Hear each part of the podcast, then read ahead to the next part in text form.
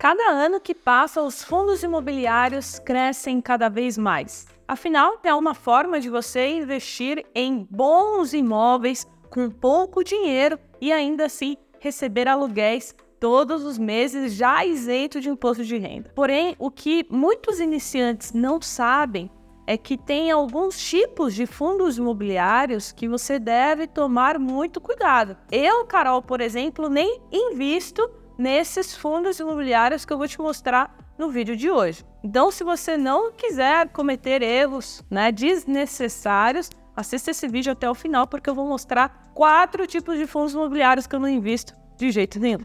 E antes da gente começar, se você gosta de fundos imobiliários, gosta desse tema aqui no canal, já deixa o like, porque assim eu vou gravar mais vídeos sobre o tema. Então vamos para o conteúdo. Pessoal, atualmente existem 438 fundos imobiliários listados na bolsa de valores. Então é normal que você iniciante se sinta um pouco perdido quando você vai escolher ali os primeiros fundos imobiliários para você comprar. Então, o conteúdo mais importante desse vídeo é: eu vou te mostrar quatro tipos de fundos imobiliários que, se você evitar no início, a chance de você perder dinheiro vai ser muito pequena. Isso porque esses fundos imobiliários que eu vou mostrar agora, eles têm um risco maior embutido que muitos investidores iniciantes não sabem. Então, vamos ao primeiro, vou compartilhar minha tela com você. Então, o primeiro tipo de fundo imobiliário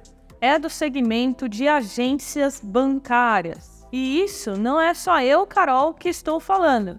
Peguei aqui uma pesquisa que foi feita no comecinho de 2023 desse ano com 23 gestoras. E essa pesquisa, ela mostrou que os gestores de fundos imobiliários elegeram as agências bancárias como o segmento com piores perspectivas para 2023. Ou seja, são profissionais especialistas do mercado financeiro falando isso. Então, acho que tem que acender um alerta e um ponto de atenção.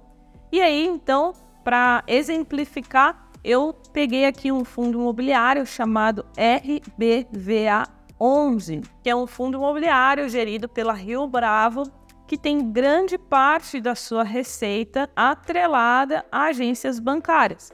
Se a gente vê aqui os locatários, nós conseguimos ver que 31% está né, atrelado ali a agências do Banco Santander, 23% atrelado à Caixa. Então é um fundo né, que tem quase 70% da receita que vem dessas instituições.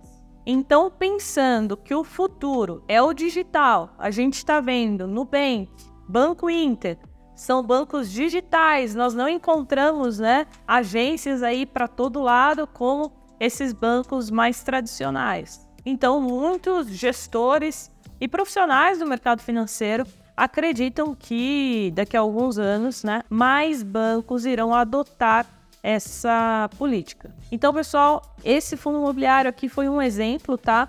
É, esse fundo aqui em específico, ele até tem uma diversificação maior, né? Então, ele não tem apenas agências bancárias, tem Centauro, Coco Bambu, Renner, o que acaba, né, é diminuindo um pouco o risco, mas tem vários outros fundos imobiliários, 100% agências bancárias. Então, cuidado com esse tipo de fundo imobiliário. E agora vamos então ao segundo tipo de fundo imobiliário, que é os fundos imobiliários de papel high yield.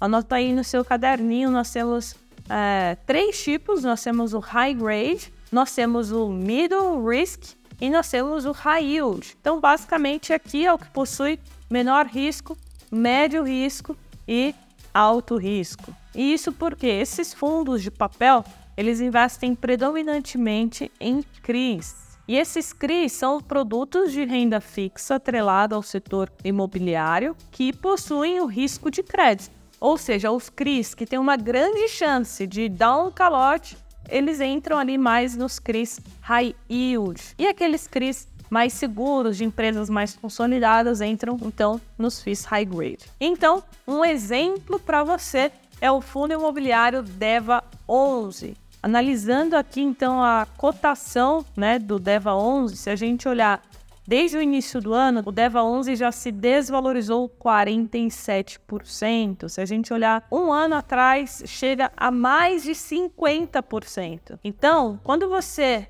ver um fundo imobiliário pagando dividendos acima da média, desconfie, não tem almoço grátis no mercado financeiro, não seja inocente. Então, olha só, Deva 11, pagando nos últimos 12 meses um dividend yield de 20%. Isso aqui brilha né, o olho das pessoas, porque os fundos de papel high yield, eles tendem sim a pagar mais, só que já está embutido ali um risco maior, como a gente está vendo. Então, só no último mês se desvalorizou 15%. Então, a pergunta é: vale a pena você correr esse risco a mais para ganhar 1, 2, 3% a mais em dividendos? Na minha opinião, Carol, não vale. Eu, então, prefiro, né, tenho apenas fundos high grade na minha carteira. Bora agora, então, para o terceiro fundo imobiliário, que é o TORD 11. E por que, que esse fundo imobiliário está na minha lista? Muito simples. Se a gente olhar aqui é, a localização dos ativos, a gente vai ver que ele só tem um ativo no seu portfólio. Ou seja, isso aqui nos fundos imobiliários se chama um FII mono imóvel. E se você é um acompanhante assíduo aqui do canal, você sabe que eu, Carol, não recomendo para iniciantes fundos imobiliários mono imóvel, porque o risco é maior, só tem um imóvel no portfólio. Então, prefira fundos imobiliários que têm 4, 5, 6, 10, 15 imóveis no seu portfólio, porque se um imóvel der problema, não vai impactar tanto a receita do fundo. E agora, junto com o mono imóvel, eu quero mostrar para vocês um outro fundo imobiliário que também tem uma característica semelhante, que nós chamamos de mono inquilino, ou seja, é aquele fundo imobiliário que talvez tenha vários imóveis no seu portfólio, porém está tudo alocado para o mesmo inquilino. Então também tem um risco maior embutido. E um exemplo prático para você é o BBPO11, que é um fundo imobiliário de agências bancárias, no qual todas as suas agências estão alocadas para o Banco do Brasil. Então você está vendo aí, ele tem 63 ativos no seu portfólio em 14 estados, então várias agências bancárias, porém todas para o mesmo inquilino. Então esse é o nosso terceiro tipo de FII. Fuja de monoinquilino e monoimóvel se você é iniciante, se você está começando e até mesmo se você não é, viu?